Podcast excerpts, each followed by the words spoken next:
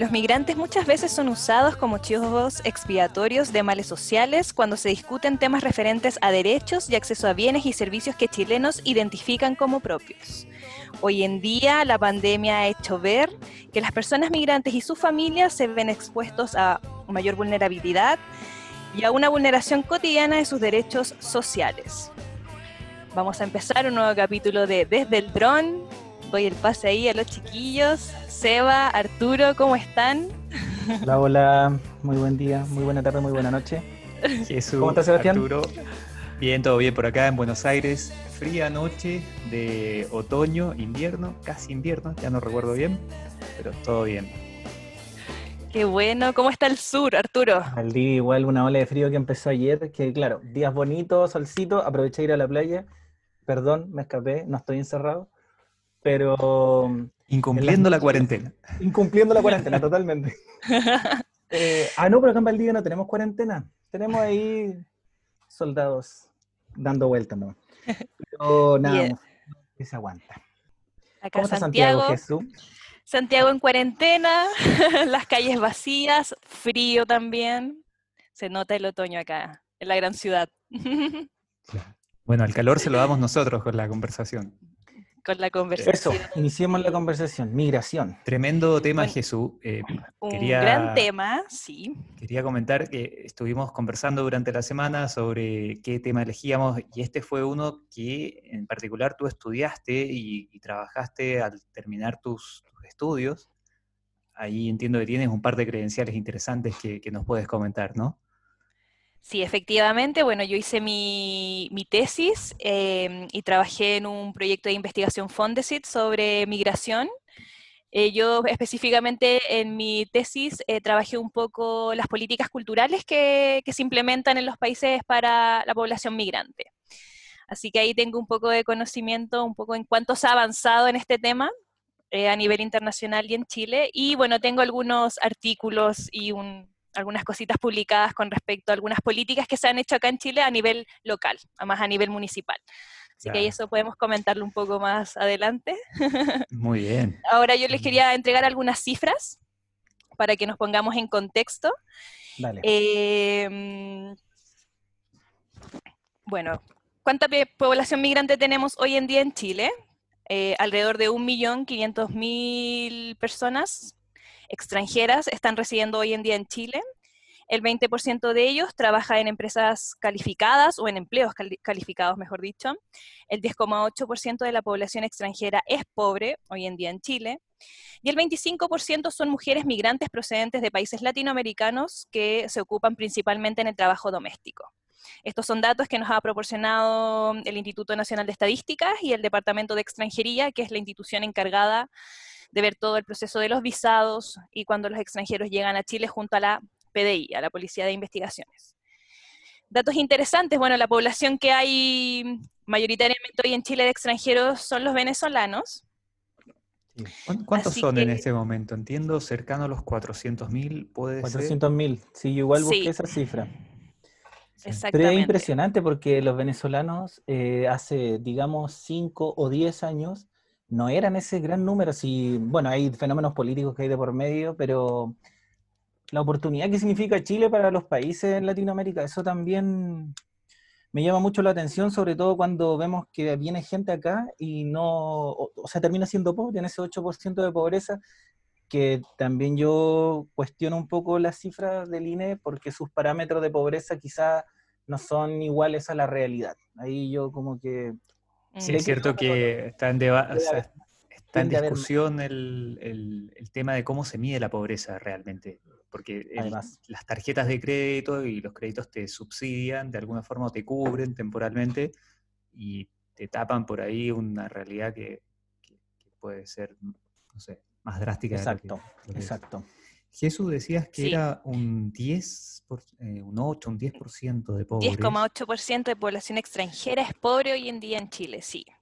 Claro. Es un, bueno, es un porcentaje superior al, de la población que está bajo la línea de la pobreza chilena, se podría decir. Jesús, y ahí eh, eso, ¿a qué, ¿a qué crees que se debe? ¿Tenemos, integramos mal? ¿Cuáles son un poco las el por qué no, no logran conseguir mejores empleos o, no tenemos una matriz productiva lo suficientemente preparada o no les damos los permisos o vienen poco calificados. ¿Cómo, por, dónde pasa bueno, de hecho, en las últimas estadísticas, no me acuerdo bien del, del, número, pero mostraba que la población que llega a Chile extranjera em, viene mayor, tiene mayores años de escolaridad que la chilena. 13, ah, y algo. Que era, siempre hay, hay, un mito de, de, si vienen migrantes preparados o no. Exactamente. No, sí, está como en un versus 11, y algo de Chile. Sí, la población que viene a, que llega acá a nuestro país es está calificada. Yo creo que el problema un poco va por el tema de la institucionalidad y los plazos para mm, para todo el tema de la visa. Yo creo que ahí se ha en, demasiado el proceso y mm, lo que ha llevado a que los migrantes tengan que buscar sí o sí trabajo de forma rápida. Eh, entonces ahí se empiezan a, involucrar en el trabajo informal y empiezan a ocurrir una serie de mm, vulneración de derechos que no se ha podido controlar hasta el día de hoy. Eh, el Ministerio del Interior, con el que es el, que, el órgano encargado de, o sea, el Departamento de Extranjería está radicado en el Ministerio del Interior. Em, no han acelerado los, procesos para, el visado y para, para que la gente entre ya de forma más, más formal a Chile.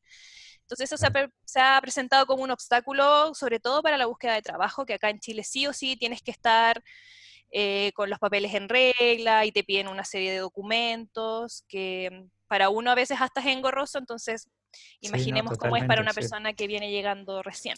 Bueno, lo viví en carne propia. Tengo familiares que, ingresaron hace poco al país, que vivían en el extranjero. Y, bueno, yo vivo, como saben, vivo en Argentina, mi, esposa es argentina, y vivimos en Santiago un par de años, un año, eh, durante el 2015.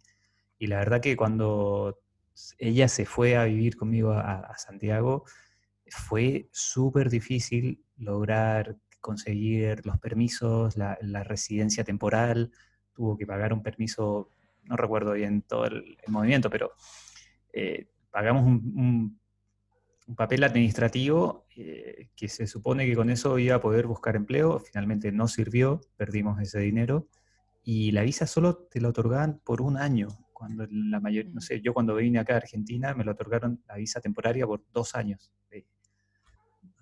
Hay ahí unas, unos impedimentos administrativos o unas dificultades administrativas bien difíciles de sortear y quizás... No es falta de regulación, sino que, claro, quizás eso engorroso que lo hace el trámite también responde a que, pucha, la crítica que se le hizo a mi presidenta Bachelet, eh, es que eso, tú, hubo como una puerta abierta, entonces quizás eso engorroso que es ahora, quizás eso también que estamos viendo como una acumulación en ciertos lugares de extranjeros, un aumento en la pobreza de los extranjeros, y también lo que decís tú, ese mito a que llega un extranjero calificado y con más estudio que el chileno, va a generar este escenario en donde hay incertidumbre, en donde, claro, tú te vienes y obviando lo de la pandemia o estallido social, estás llegando a una tierra, como se dice, eh, en donde eh, eh, tienes aún más oportunidades que en tu país. Y eso es como, a mí me llama mucho la atención, la verdad, porque, chuta, moverme de un país a otro, ¿cuál es el extremo que tengo que vivir para llegar a, a ser pobre a otro país? ¿Dónde está ese, ese, ese sentido humano en donde, chuta, la migración ahora se discute como un derecho humano? Entonces, ¿dónde está yo poder llegar a otro país y que me reciban, tener oportunidades? Cómo se, regula ese, ese movimiento humano desde lo Oye, ahí, pero duro. Muy, muy en la línea de lo que dice Arturo, em, yo creo que también tiene que ver un poco con, que la política migratoria en Chile no se ha modernizado. Ni la política, ni la institucionalidad, ni los procesos. Entonces, si no tenemos una política que oriente todo el proceso de llegada de los extranjeros y de la, del poder entregar la visa. Sin una política nueva, sin una renovación, yo creo que vamos a poder avanzar eh, re poco en ese tema. Y ahí estamos al debe. El Estado chileno está al debe porque tiene que, tiene que modernizar su política migratoria, tiene que adecuarse a los tiempos. Eh, nuestra política data del 75, con una visión del extranjero como un enemigo, como un invasor, como, una, como un, peligro externo. Entonces, yo creo que sí, por ahí va también el tema un poco de, mm, de por qué a los extranjeros les cuesta tanto insertarse en nuestra sociedad. Porque ya de llegada existen muchos muchas vallas que ir pasando. Y eso va va también en ese idiosincrasia el Chile, del chileno, digo yo, de nosotros, de nuestra sociedad, que, no sé, doy el ejemplo acá en el sur de Chile, que hayan llegado eh, inmigrantes de Colombia, Venezuela, Haití, República Dominicana, es extremadamente raro durante siglos y durante décadas, hasta, diría yo, ese quiebre 2017, 2015, 2017, en donde se escuchaba, por ejemplo, eh, testigos, amigos de, o sea, padres de mis amigos, oye, llegaron negros a Valdía, hoy ahora llegaron chinos. También me llama eso mucho la atención, cómo los chinos han llegado y son un movimiento migrante. Desde oye, perspectiva comercial. Y como para dar contexto ahora en, pandemia, ¿cuántos migrantes han llegado? El descenso ha sido brutal este año. Bueno, también tiene que ver un poco con, con el cierre de fronteras.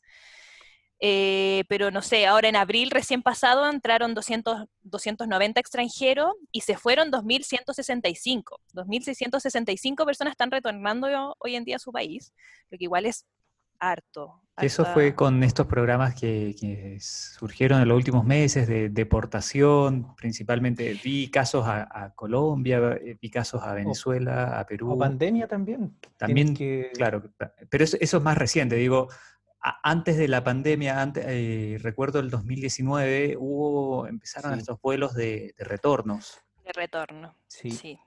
Sobre todo de, personas haitianas, eh, bueno, el gobierno de Piñera, claro, empezó a, implementar estos, estos vuelos de retorno que, mm, bueno, a mí me generan muchas dudas. Yo no sé ahí qué opinan ustedes, pero sí, hubo una política como, una mini política de de, de retorno. Que no sé si...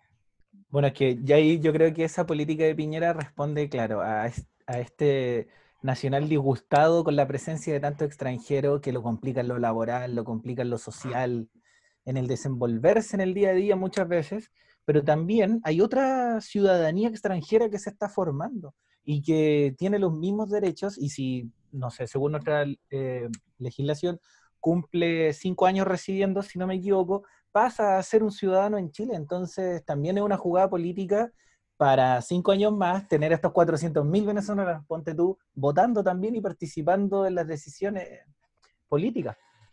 Oye, ¿y ustedes qué opinan de esto, Seba, de, de, que a veces la población migrante es utilizada como chivos expiatorios? Cuando las cosas van más o menos mal, ¿a quién se le echa la culpa? El famoso, lo, que se usa, el famoso enemigo externo para lograr clarificar y cohesionar un poco más al, pueblo, a la ciudadanía o, las distintas grietas que existen.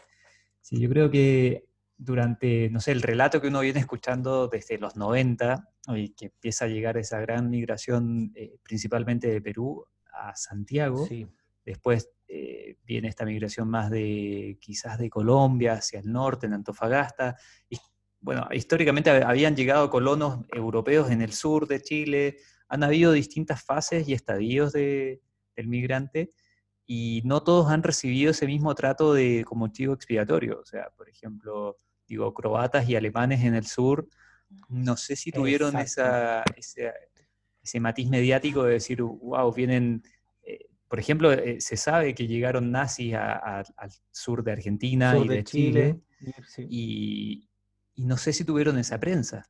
¿Cómo tenemos la prensa ahora de vienen haitianos, vienen, eh, no sé, de cualquier otro país y nos vienen a quitar el empleo, vienen a ensuciar nuestros barrios. Digo, quiero decirlo con, todas las letras, y, pero teniendo también los reparos en, no ser... Eh, digo, hay algo de, hay un concepto que se llama aparofobia que dice que no discriminamos al extranjero por su condición de ser extranjero, sino que lo discriminamos por ser pobre. Que la aparofobia es como la discriminación a la pobreza y que en estas sociedades que hemos establecido de, intercambio, eh, donde yo doy y recibo, al, el pobre no nos puede dar mucho. Entonces tenemos ese temor a entablar una relación con ellos porque, em, porque no nos pueden devolver. Entonces empezamos a discriminar. Y eso es colectivamente en distintos estados ocurre. Hay una filósofa política que la describe, es una filósofa española, Adela Costina se llama, la pueden buscar en, YouTube. Hay unos videos que habla de este tema. Eh, y ahora sí vuelvo al tema de, los migrantes. Em, eh, tenemos esa tendencia natural, quizás, no sé si natural, pero a discriminar al pobre y hacerlo responsable de todos los problemas que internamente traíamos de arrastre o que se empezaron a generar. Esa es la visión que yo, yo veo que cómo se está llevando hoy día eh, a nivel cultural y colectivo el, tema de la migración en, en, Chile.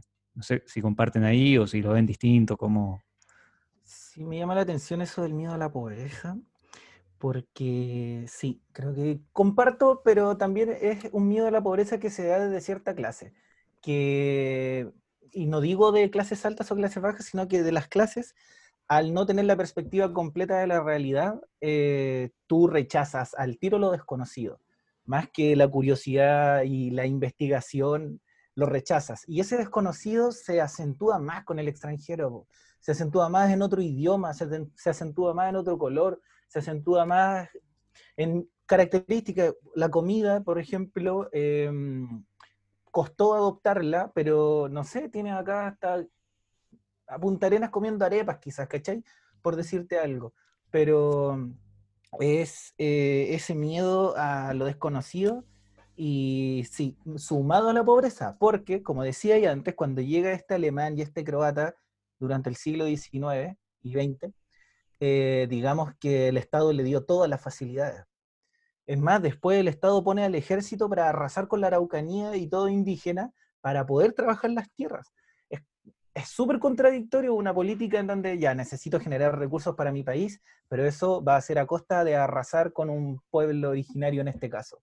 Entonces, para darle la venida a este extranjero que me va a aportar desde la intelectualidad, me va a aportar desde lo laboral, la tecnología. En cambio, este otro pobre que viene de países que consideramos tercermundistas, bananeros, casi refiriéndonos a Centroamérica, eh, lo traemos a trabajar. Claro. Y eso. Igual ahí, Arturo, creo que tocabas un punto que, ocurrió en Occidente y, creo que también en Oriente, ¿no? Esto de.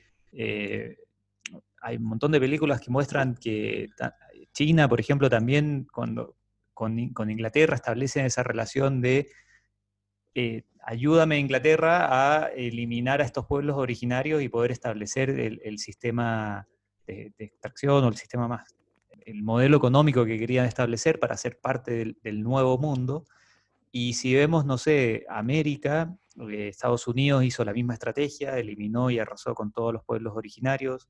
Argentina, leyendo un poco su historia, eh, también usaron la misma estrategia. De hecho, acá hay menos, hay menos pueblos originarios porque se extinguieron, hubo, más, mayor exterminio. Los extinguieron. sí, sí, sí, los, los fue una política de Estado de, Les exterminar. Así que... un poco respecto a eso también, disculpa. Seba. No, sí, no, quería decir que quizás nos estábamos alejando un poco del tema eh, y eso es lo entretenido de, volar desde el dron, que podemos ir surfeando distintas corrientes. Más con un tema como migración que toca tantos temas, pues es tan transversal. De migración podemos hablar de educación, de salud, de vivienda. Oye, pero yo quiero conectar un poco con lo que está comentando Arturo y preguntarle un poco de su visión más histórica de cómo ha sido el rol del Estado de Chile frente a su población migrante, de cómo, cómo se ha comportado en sus políticas. Cuéntanos ahí un poquito sobre eso. Bueno, el Estado chileno eh, siempre trabajó las migraciones en un comienzo desde la perspectiva del trabajo de la tierra, enviar gente a norte y a sur y a extraer recursos. Y eso también permitió este fluir que hay entre peruanos, bolivianos y chilenos en el norte. Siempre en torno, en un principio, a la minería, ya después se establecen ciudades y puertos más importantes y desarrollados. Pero en el siglo XX ya tenemos una población mundial más dinámica. Va a empezar también la necesidad ah, de traer intelectualidad, de traer desarrollo, y ahí viene la migración que hablábamos europea, la migración norteamericana, que va a eso, a las universidades, que va a los estudios científicos, al desarrollo. Eh, y también a la educación cuando crean las escuelas normales. Pero después, eh, pensando en los años 50, ya un poco más regulado esto, porque a principios del siglo XX sí se hicieron regulaciones porque era un tema y se tenía que trabajar. Pero, como tú decías delante, tenemos eh, nuestra última actualización, digamos, de leyes son de los 70, 75 si no me equivoco. Entonces, claro, perdemos un, un periodo en donde el Estado deja de tomar el migrante como una situación a tratar, entra, sale, se transforma también ahí la entrada de la entrada ilegal por el norte, involucra también la droga, involucra el narcotráfico y el tráfico de distintas cosas, pero ya entrando al siglo XXI tenemos un Estado que debió haberle prestado atención, eh, dejó un poco de lado eso y es la crítica que se le hace a Bachelet II, y puede ser su mayor crítica, sí, no haber tratado esto, porque Chile no estaba preparado. Lo conversamos alguna vez en este fuera de grabación que tenemos, que no había vivienda, no había trabajo, no había suficiente, como habíamos hablado delante, esta institucionalidad en torno a la llegada de este migrante. Entonces, un Estado que teniendo ya dos siglos funcionando, quizás no se anticipó y esperó que pasara para tomar medidas. Así se ha hecho mucho la política chilena. Pasa algo, se toma la medida, pero no nos anticipamos. Y ahí también vamos a ver... Exacto, reaccionaria. si pasa, vaya, le vamos a prestar atención.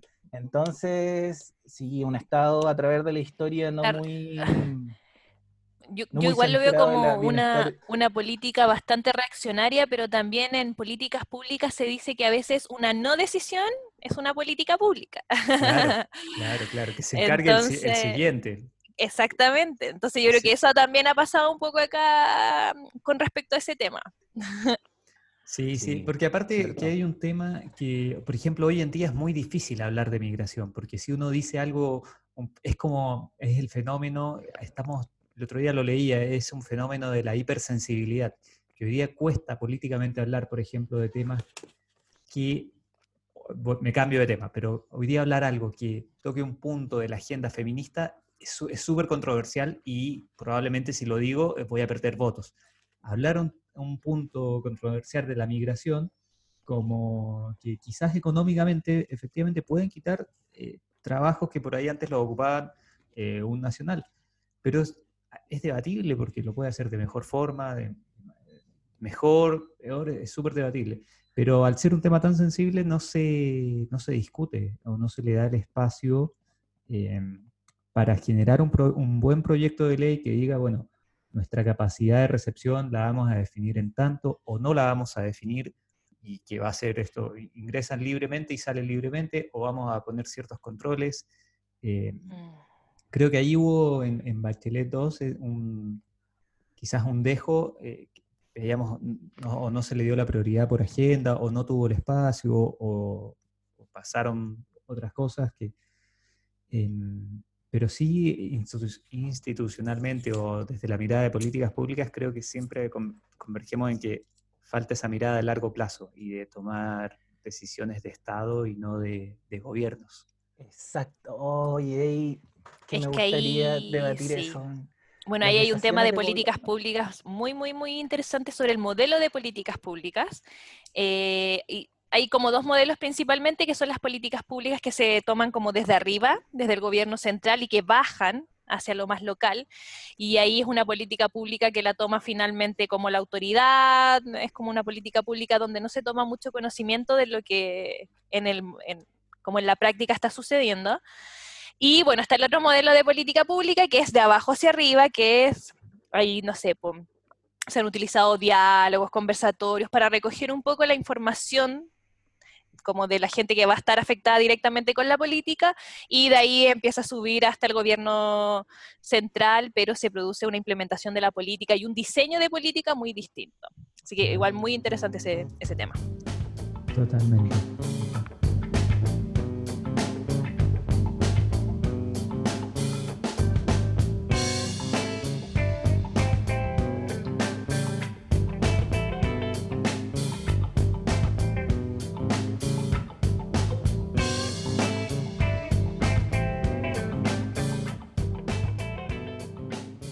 Durante la guerra del Pacífico ahí igual se trató, ahí también hubo como un cambio también en la forma de ver al extranjero, pues ahí como que un poco la superioridad del chileno por sobre el boliviano y el peruano, también ahí se empezó como a...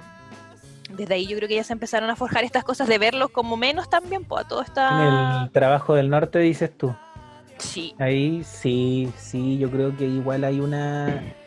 Ahí hay un punto importante porque eh, al no ser, al, o sea, perdón, al no ser tierra nuestra durante gran parte del siglo XIX, el norte, eh, igual vimos la oportunidad, los recursos, digo, vimos, pero en realidad la vieron los inversionistas, terratenientes y oligarcas de ese tiempo, pero eh, instalan este, esta lógica de, de, trabajo que era casi esclavista y yo creo que ahí comienza lo que es la disputa, más, más que entre chilenos, bolivianos y peruanos, primero debe haber sido entre oficinas y eso cuando viene el conflicto de la guerra del Pacífico, que de aquí para allá son de Bolivia, de aquí para allá van a estar las chilenas y vamos a tener que pagar aquí un impuesto, todo, pero ahí yo creo que comienza ya cuando empiezan a definir fronteras, porque hasta hace ciento, voy a hacer un aproximado, 150 años, casi todo el norte era de entre Bolivia y Perú.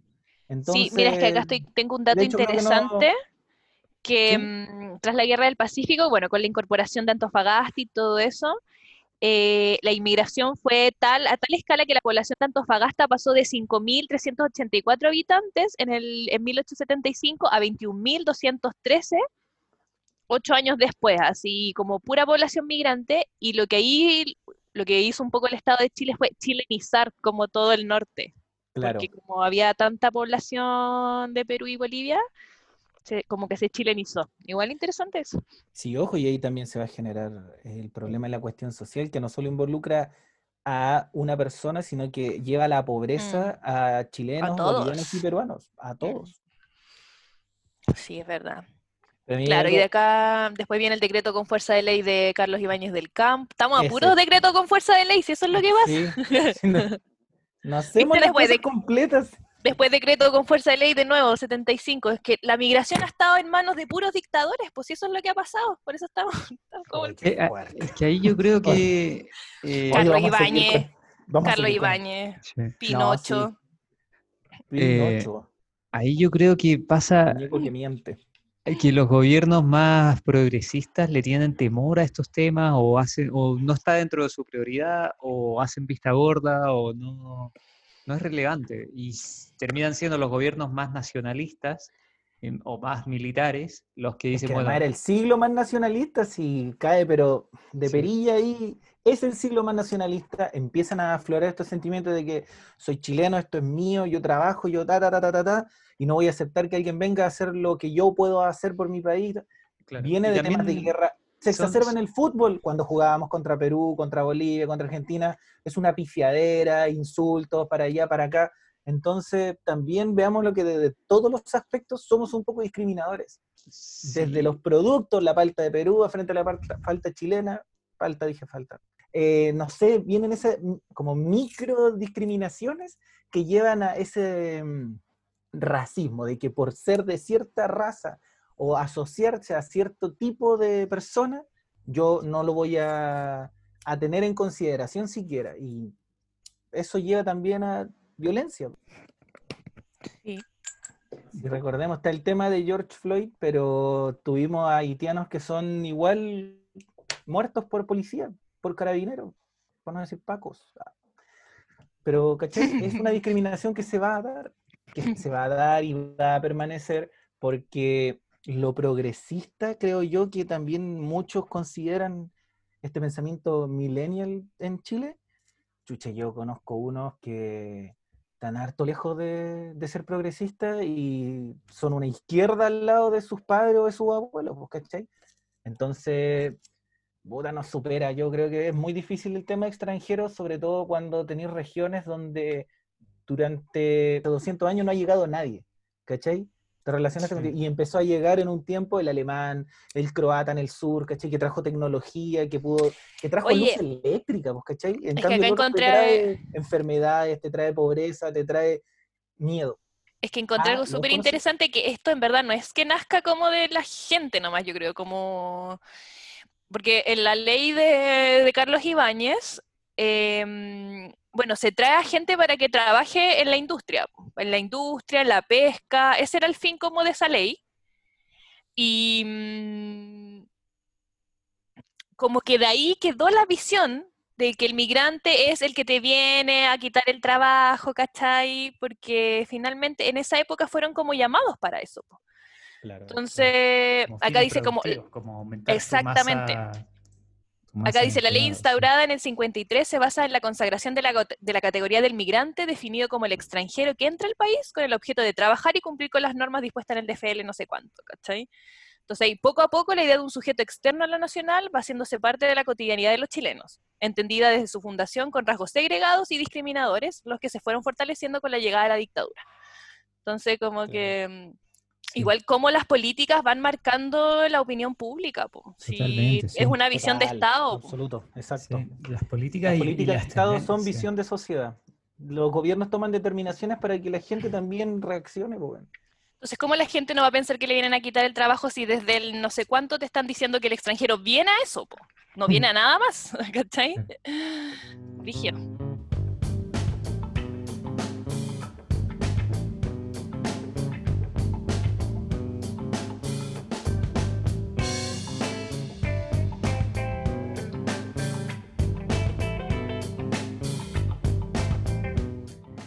Bueno, estamos desde el dron, conversación en perspectivas. Arturo, cuéntanos un poco desde el punto de vista, desde el punto de vista histórico, ¿cómo, cómo se mira la migración en Chile en los últimos 200 años? ¿Cómo se construye esta migración? Uh, Chile, mira, Chile tiene una perspectiva histórica y ya, vamos a ponernos en un contexto del siglo XIX hasta el siglo XXI, ya nuestro país de 200 mm, años. Primero, eh, entender que tenemos un país en construcción. Durante los primeros años del 1830-1840, eh, se comienza a pensar en cómo vamos a desarrollar este país y quién es el que tiene la ciencia, la tecnología y el pensamiento, Europa. Así que se recurre a académicos europeos, a científicos europeos, se les invita a través de las primeras universidades para echarle adelante a este país que empiece a, producir, empezar a, conocerlo también. Y ahí viene determinaciones para botánica, para minería, no solo lo que era eh, desarrollar ciudades, sino que, ejemplo, vienen científicos ingleses a pasear por todo lo que es la selva valdiviana. Después vamos a tener este mm, ya primer centenario, 1910, en donde en el norte eh, esa acumulación de trabajo, esa acumulación de minería, de salitre, va a permitir que bolivianos, peruanos y chilenos comiencen a aglomerarse en una parte determinada, lo cual va a desarrollar el negocio de la minería, pero también a instalar y a empezar a formar lo que es el norte de Chile.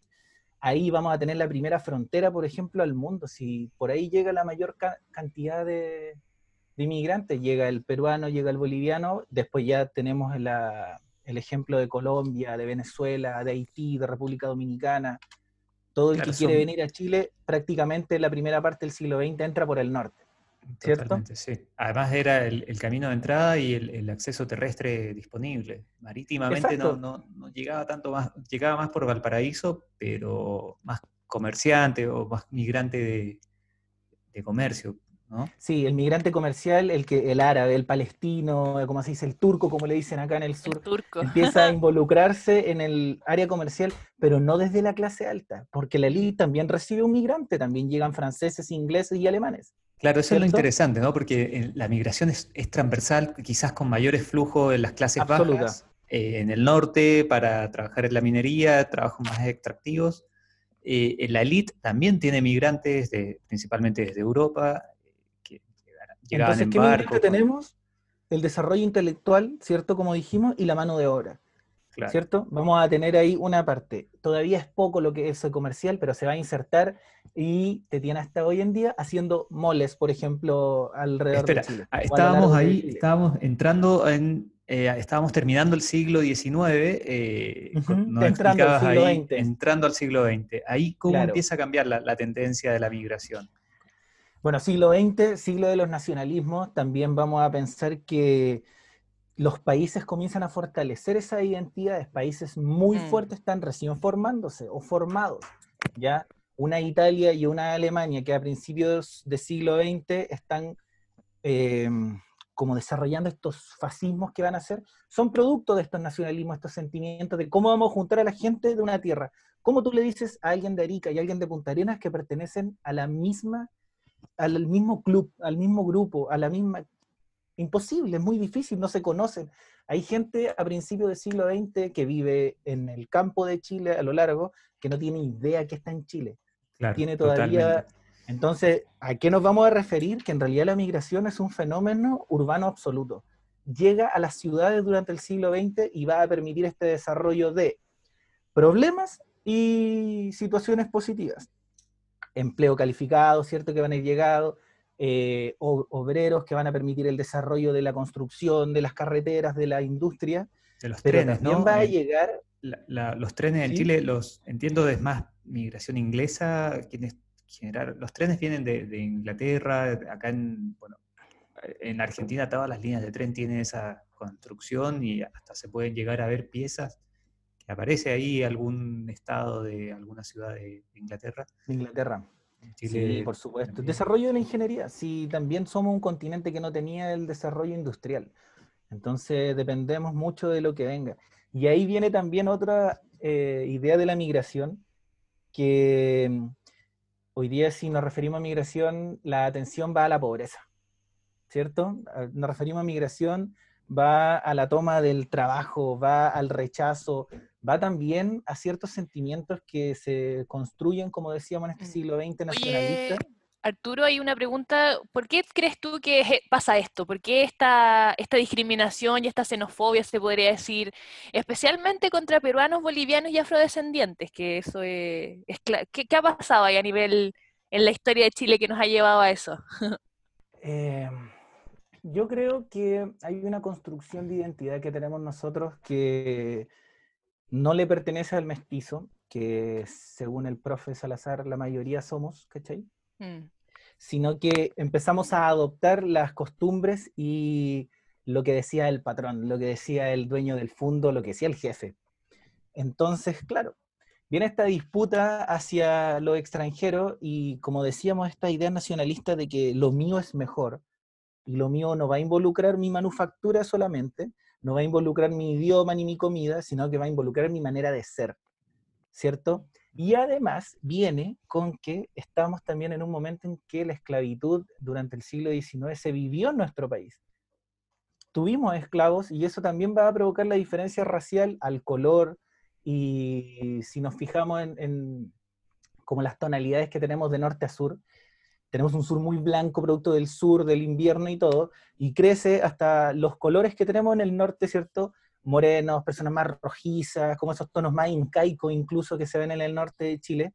Entonces, yo ahí veo esa discriminación como casi una impuesta, lo que hablábamos, esa, hacer políticas para que las personas también se desarrollen en torno a esas ideas. Arturo ahí toma una idea, quizás es como eh, eh, decías ahí, eh, estábamos en un periodo de nacionalismo a nivel global y también la historia, hay una frase, no recuerdo que la dice, la historia la escriben los, vencedores. Y la historia la escriben los vencedores, sí. Hay una frase que no, no recuerdo bien que la dice, y quizás el relato, el, constructivismo nacional de, de, los primeros estados tenía ese relato muy de somos una, somos una nación independiente, somos mejores que el resto, y estaba esa confrontación o ese, e, el enemigo externo, eh, o sea, o el extranjero como, como un enemigo, ¿no? Como, un, como alguien desconocido que puede... que ahí tiene distintas miradas, porque... Yo lo veo desde la naturaleza humana, el miedo a lo desconocido y a lo que no me, me, resulta seguro. Pero la discriminación eh, al migrante es de clase. Discriminamos al migrante pobre y no al migrante rico. Arturo Jesús, y ahí estábamos volviendo un poco a la línea temporal. Estábamos en siglo XX y ahí ya empiezan a, surgir ya, en, 1845 teníamos la ley de Manuel Bulnes, ley de colonias naturales y extranjeros, y eso permanece muy estático durante varias décadas, y ahí, ¿cuándo comienzan las actualizaciones de, de las nuevas leyes? Sí, ahí tenemos que avanzar harto. Tenemos que pegarnos un salto de casi 100 años y después vamos a tener que pegar otro salto hasta los 70. Pero chuta, eh, es complejo el tema de la migración en un país que también no es tan de tanta historia y que finalmente nos estamos dando cuenta de que nunca le prestamos mucha atención. Nunca fuimos mm. como un receptor de migrantes como si se sabía de Estados Unidos, ¿cierto? La tierra de la oportunidad. Pero nuestro fenómeno a estudiar y conversar es mucho más reciente de lo que nos gustaría quizás. Mm. Podríamos estar hablando de la migración del siglo XX de, de trabajo, que es real, la final peruana en los 90, muy real, ¿cierto? Se hablaba de que Santiago estaba lleno de peruanos. Se formó también barrios en torno a mm, ciertas nacionalidades en la, si no me equivoco, no soy de Santiago, zona norte, ¿cierto? Y un poco del centro. Se forma esto de barrios peruanos, ¿cachai? Pero ya Arturo, como que la migración cobra más ah, espacio en la agenda pública y política en los últimos, en los últimos años. Quizás fue un tema que teníamos ahí medio sin prestarle mucha atención. ¿Cómo, cómo lo ve Arturo Jesús? ¿Comparte la idea o...? Sí, yo ahí un poco como en la visión histórica también, eh, que son pocos los puntos como más relevantes de nuestra política migratoria. Está la de, claro, la de 1845, que es una una ley migratoria más bien selectiva, que es para poblar, ahí se pobló el norte, se pobló Magallanes con croatas. Eh, Valdivia con alemanes. Y Valdivia con alemanes, la región de los lagos. Em, y esta, claro, esta migración es como bien vista, es aceptada por el, por el Estado se incentiva. Exactamente, se incentiva ahí a que la gente venga a Chile. Y ahí también empieza un poco todo el tema del mestizaje, eh, con todos estos grupos que el, el, Estado estaba trayendo. Bueno, de ahí pasó todo el tema de la guerra del Pacífico también, donde se mucha población boliviana, peruana se va al norte de Chile. Eh, ahí aumenta bastante tanto la población nacional como la extranjera y los extranjeros también ayudaron mucho a poblar. Eso a veces como que no, no, se, no se escucha tanto, pero hay zonas, yo que soy de, Magallanes, eh, hay zonas en Punta Arenas donde se ha pedido que la gente vaya, porque no hay, se necesita población. Entonces, en los primeros años de Chile hubo intentos fallidos de, poblar la Patagonia y hubo, no recuerdo ahí, pero se envió gente, se les da beneficio y murieron por las condiciones del clima principalmente. Exactamente, sí. Y eso y ahí, em, después de esta, de esta ley de, Manuel Bulnes, eh, después viene como la construcción más de la mirada de control de Exactamente, yo creo que claro, si podemos ir como definiendo etapas, la primera etapa sería como una etapa más selectiva y yo creo que después viene una etapa ya en el siglo XX, con la, de, con la ley de 1953 eh, de Carlos Ibáñez del Campo, donde ya se ve al extranjero como un potencial, em, como una potencial mano de obra. Y se empieza a incentivar la venida de extranjeros, pero con ese motivo, para trabajar la industria, para trabajar la agricultura, para trabajar la pesca en el sur, para trabajar la ganadería, más al sur, en Magallanes. Em, y esa fue un poco la visión que se fue em, y ahí también también como eh, fijar el punto de que, claro, estas políticas tienen como este, este lineamiento y que estos lineamientos también van formando un poco el discurso público. O sea, yo no sé si muchas de las cosas que hoy día pasan con los migrantes, eh, un, poco de la, de la, sensación que tiene el chileno con el migrante, yo no sé si es tanto porque nos nace porque sí. Yo ahí tengo hay Sí, sí, hay por ahí, si, se, si se incubó la idea políticamente hace 40 años, por ahí las nuevas generaciones pueden haber escuchado eh, una tras otra el, mismo discurso. Exactamente. Lo interpreto de esa forma.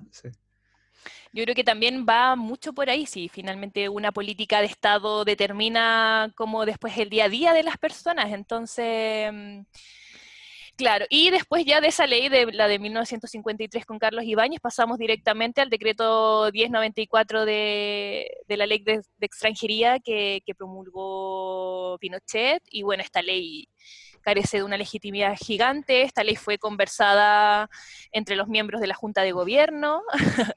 Em, una ley que, cree que el, que el migrante es un Una amenaza. Una amenaza, un peligro, ya ni siquiera se le ve tanto como una mano de obra útil, nada, así como acá ya definitivamente em, la política establece la idea de resguardo y de seguridad y como una forma de proteger al país de los posibles peligros externos que también en ese tiempo estaban muy marcados por lo que eran los comunistas y toda la parte más Em, sí, ahí yo creo ¿Qué esperar de leyes que hacen los militares también? ¿Qué vamos a esperar sí, de leyes pero digo también, eh, mirándolo, lo, bueno, es que no hemos podido cambiar ninguna ley de, esas que quedaron instauradas, porque bajo la mirada estratégica militar, eh, no, podía salir algo distinto a lo que crearon. O sea, el, mm. de afuera es un enemigo, eh, guerra fría en el mundo, comunistas contra capitalistas, Estados Unidos contra la Unión Soviética. Mm. Todo, ese, relato hace que quienes estén en el poder escriban leyes que reflejen ese relato. O sea, no, no podía salir finalmente es una ley que se va a basar en un modelo de sociedad. Somos un modelo y nos vamos a ver reflejado en estas leyes y en además cómo, y yo aquí hago hincapié en que la migración se ve desde la clase, y el migrante rico es tratado de distinta manera y al migrante pobre es ese miedo, rechazo xenófobo finalmente. Mm. Sí. bueno, y ahí destacar que, mm, que, la política migratoria no ha tenido cambios sustantivos, siempre han sido dándole una mirada más de, más de trámite legislativo, eh, no se ha elaborado una política totalmente nueva. Luego del retorno a la democracia, Elwin trató de enviar un proyecto de ley mejorando un poco la situación, el cual no, prosperó.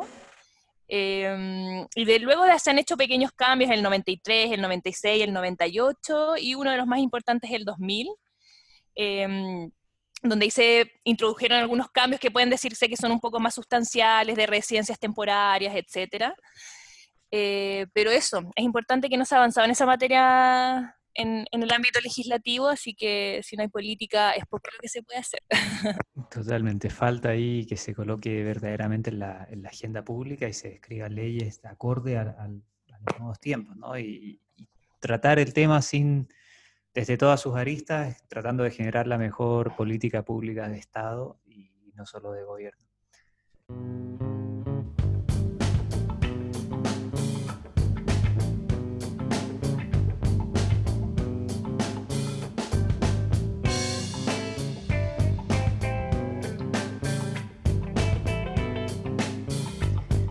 Bueno, estamos llegando a nuestra sección final del segundo capítulo de nuestro podcast Desde el Dron, Conversación en Perspectivas.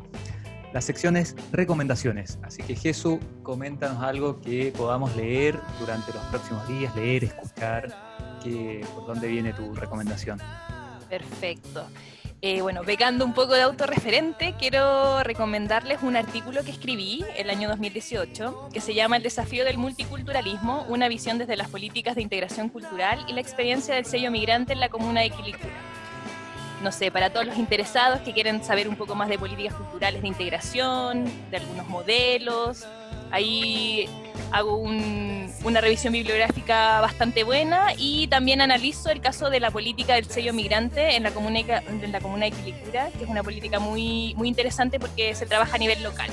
Así que lo recomiendo. Este libro lo pueden encontrar en la revista chilena de Derecho y Ciencia Política de la Universidad Católica de Temuco. Ahí vamos a dejar el link para que puedan navegar y encontrarse con esto, así que se los recomiendo. Lo escribí yo muy bien. Esa es mi recomendación de la semana. Bueno, buenísimo. Ahí lo vamos a compartir, como decías, en, redes sociales. Mucha autorreferencia. Y un poco, ¿no? Un poco, un, poco, Hay que aprovechar. Hay que aprovechar la vitrina, sí.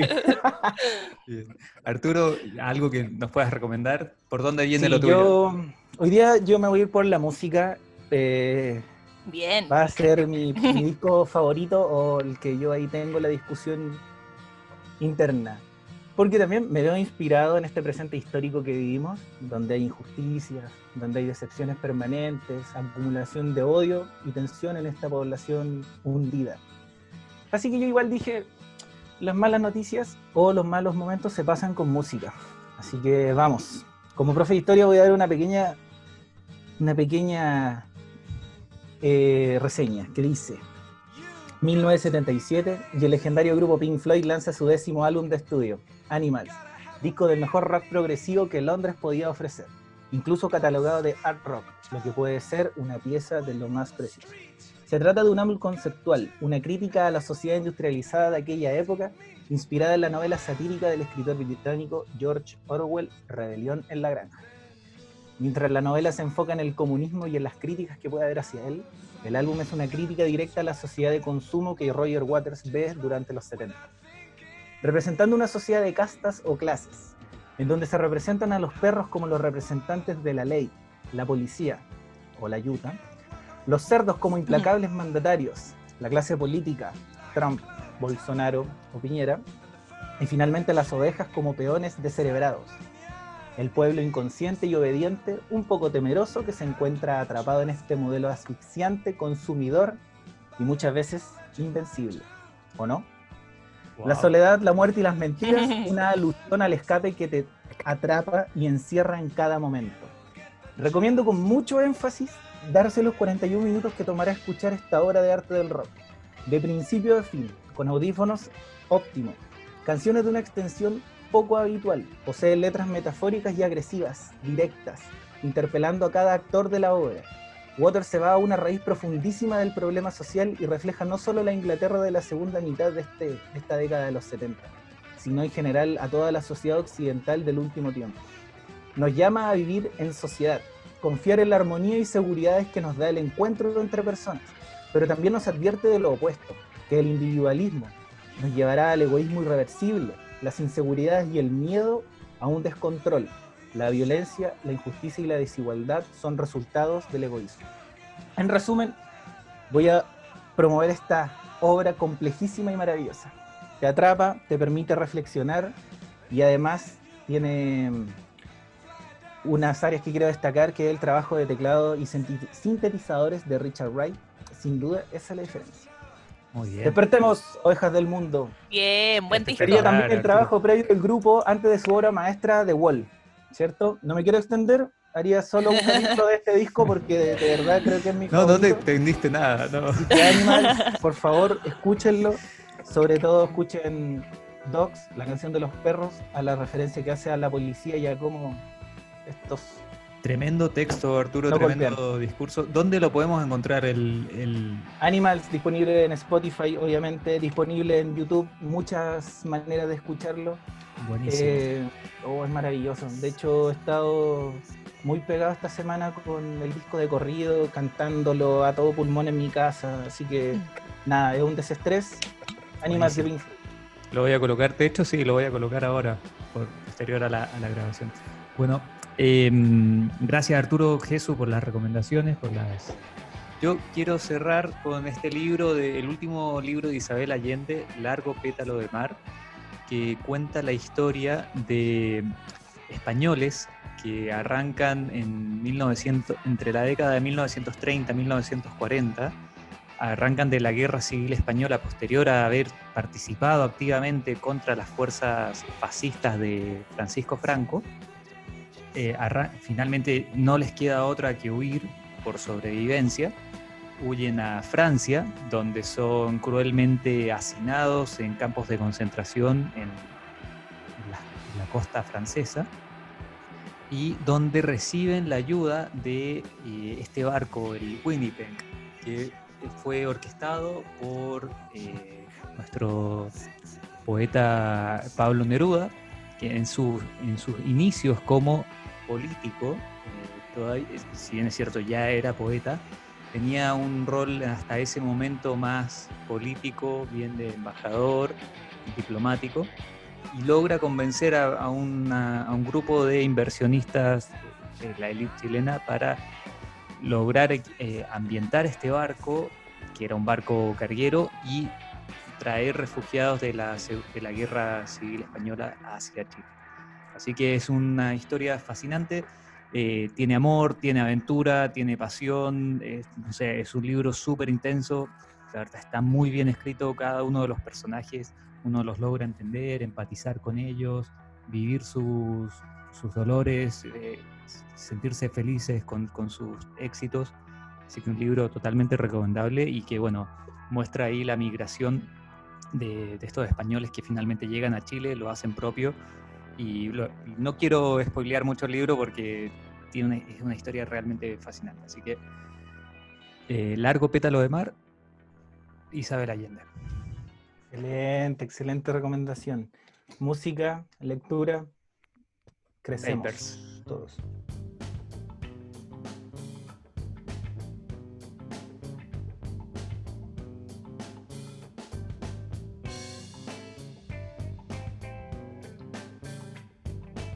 Estamos llegando al final del segundo capítulo desde el dron, donde tratamos el tema de la migración. Así que Arturo, Jesús, un gusto nuevamente compartir con ustedes esta conversación a la distancia por, redes y estamos grabando, editando y publicando. Muchas gracias por su participación. Muy felices. Sí, muchas gracias chiquillos por, por esta conversación tan interesante. A mí en lo particular este tema me apasiona mucho, así que feliz de compartirlo con ustedes y ahí que se vengan nuevos temas para nuevos programas de Desde el Dron. Ahí, saludos a Buenos Aires, a Valdivia.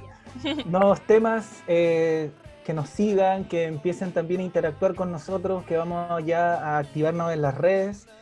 Eh, el debate tiene que ser permanente en la sociedad chilena, el debate es muy sano para la política y sobre todo para lo que va a demandar este futuro en que todos vamos a tener que empezar ya a involucrarnos dejemos la idiotez de lado, como decían los griegos, y démosle a esto que es la construcción de nuestro país. Y nada, emocionado y que vengan más capítulos. Me despido hacia Santiago y hacia Buenos Aires. Muchas gracias. Saludos desde Buenos Aires hacia Valdivia, hacia Santiago. Nos vemos. Nos vemos. Chao.